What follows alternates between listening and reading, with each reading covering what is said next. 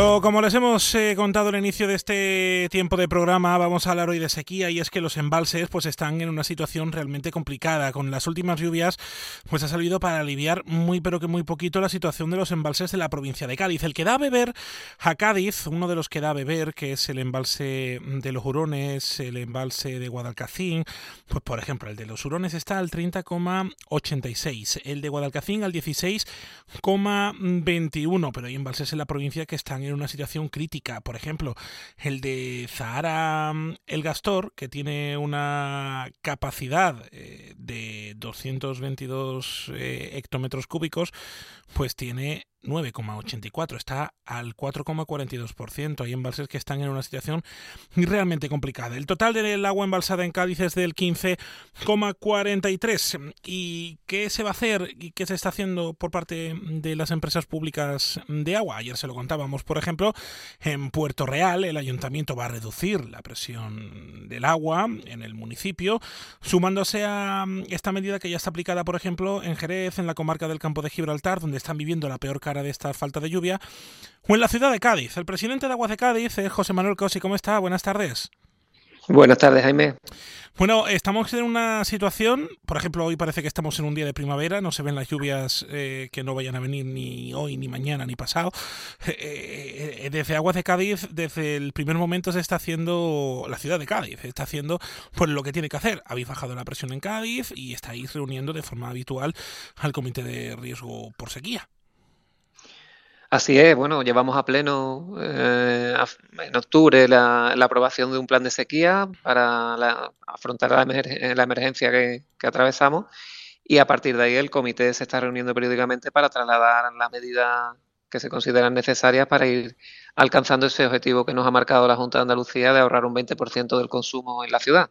Claro, eh, ese ahorro del 20% del consumo en la ciudad no sirve de nada si no llueve.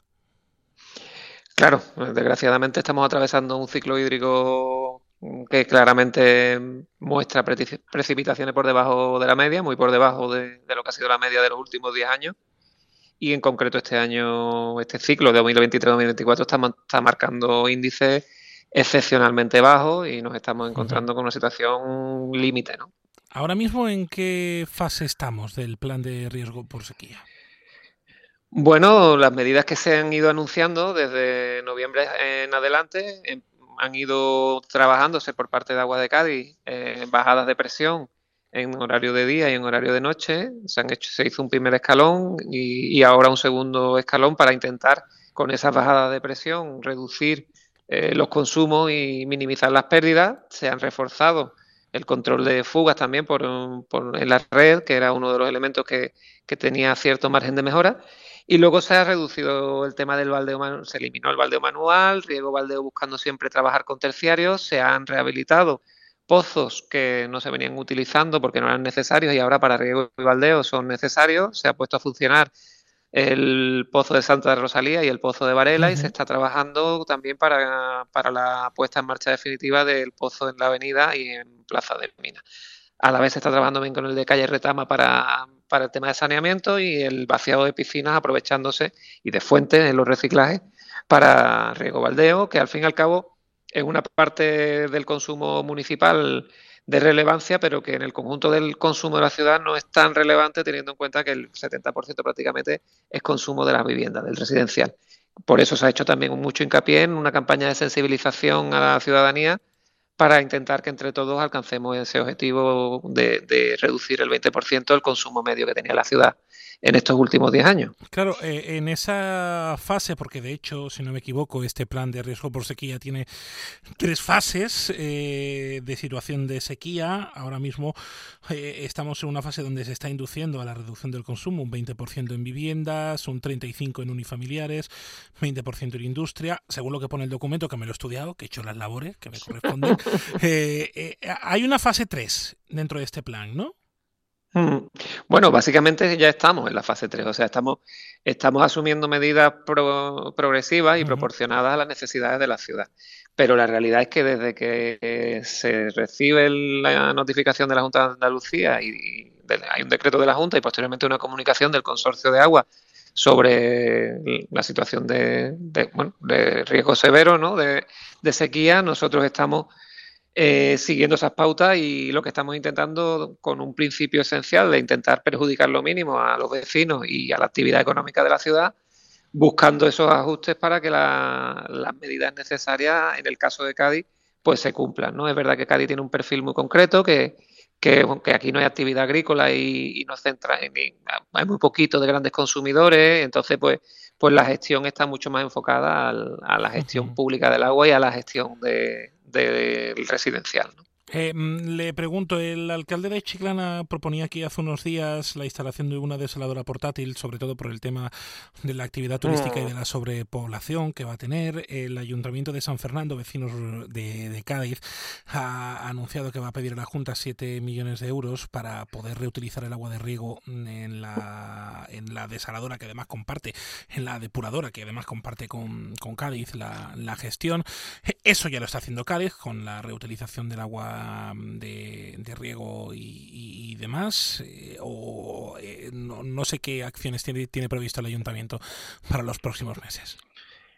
Bueno, pues las dos líneas, no renunciamos a ninguna de las líneas. De hecho, llevamos mañana una propuesta a pleno, precisamente del Partido Popular, mm, reclamando ayudas en, los, en, todos los sentidos. Es decir, por un lado, la posibilidad del análisis de que haya un mapa de desaladora en toda Andalucía y que en el caso de Cádiz se tenga en cuenta también las necesidades de los núcleos urbanos y, la viabilidad de que en los entornos, bueno, con el litoral, ¿no? Pues contemos con esa herramienta que no es que sea la más eficiente, pero dada la situación que se atraviesa, parece que hemos llegado al punto en el que de verdad tenemos que analizarlo de la mano de la Junta de Andalucía y del Gobierno de España por los costes que supone.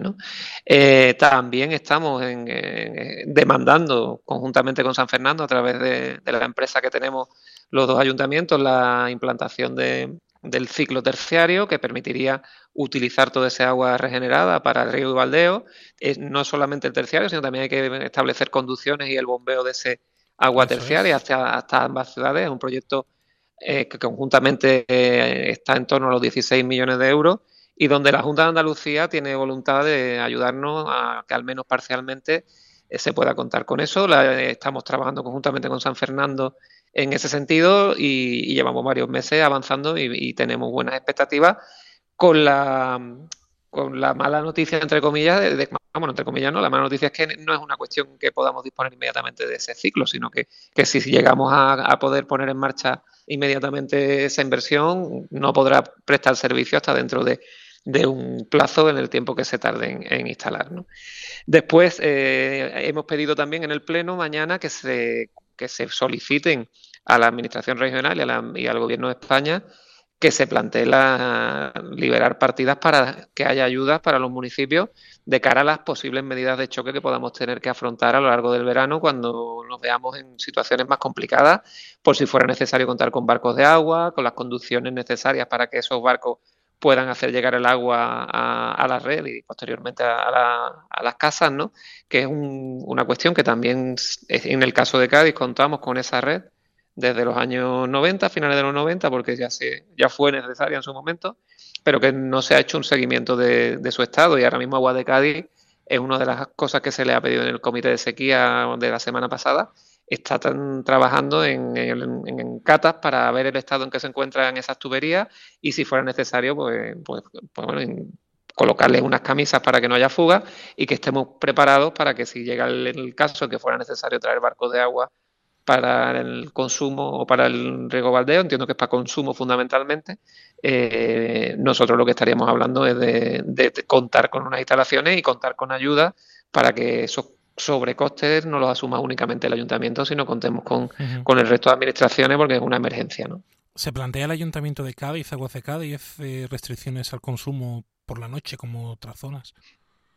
Efectivamente, bueno, ha habido dos mensajes que hemos lanzado estos días. Uno, que no tenemos agua suficiente para un año, que la ciudadanía debe entender que no estamos hablando de, de medidas de previsión de que no tengamos problemas a futuro, sino que los problemas los tenemos hoy, que que es realmente crítico. Ahí están los datos, tú lo has comentado, estamos en la cuenca de Guadalete Barbate a 15,43%, que es prácticamente la mitad que había el año pasado, o incluso un poco menos de la mitad de lo que había el año pasado en esta fecha.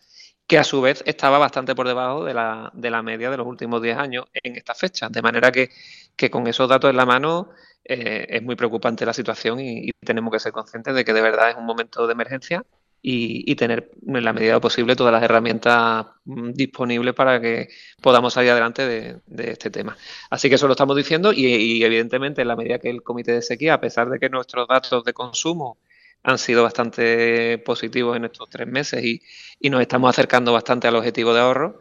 Eh, tenemos que ser conscientes que probablemente en los próximos meses, si no se produce un cambio drástico en el tema de que llueva, mucho, nos vamos a ver obligados a, que en algunos tramos horarios se reduzca la presión hasta el máximo para que prácticamente es como un corte de agua, no se hace el corte absoluto para no dañar la red, pero básicamente se bajará la presión al, mínimo, de manera que habrá tramos horarios donde prácticamente es como si no hubiera agua eh, en la red. Pues ahí queda ese mensaje. La verdad, eh, tenemos una situación realmente compleja en los embalses de la provincia de Cádiz y nos toca ser responsables. Le quiero dar las gracias al presidente de Aguas de Cádiz, a José Manuel Casi, por atendernos. Un saludo. Un saludo, Jaime. Un abrazo. Toda la información ya lo saben en onda 0.es barra Cádiz.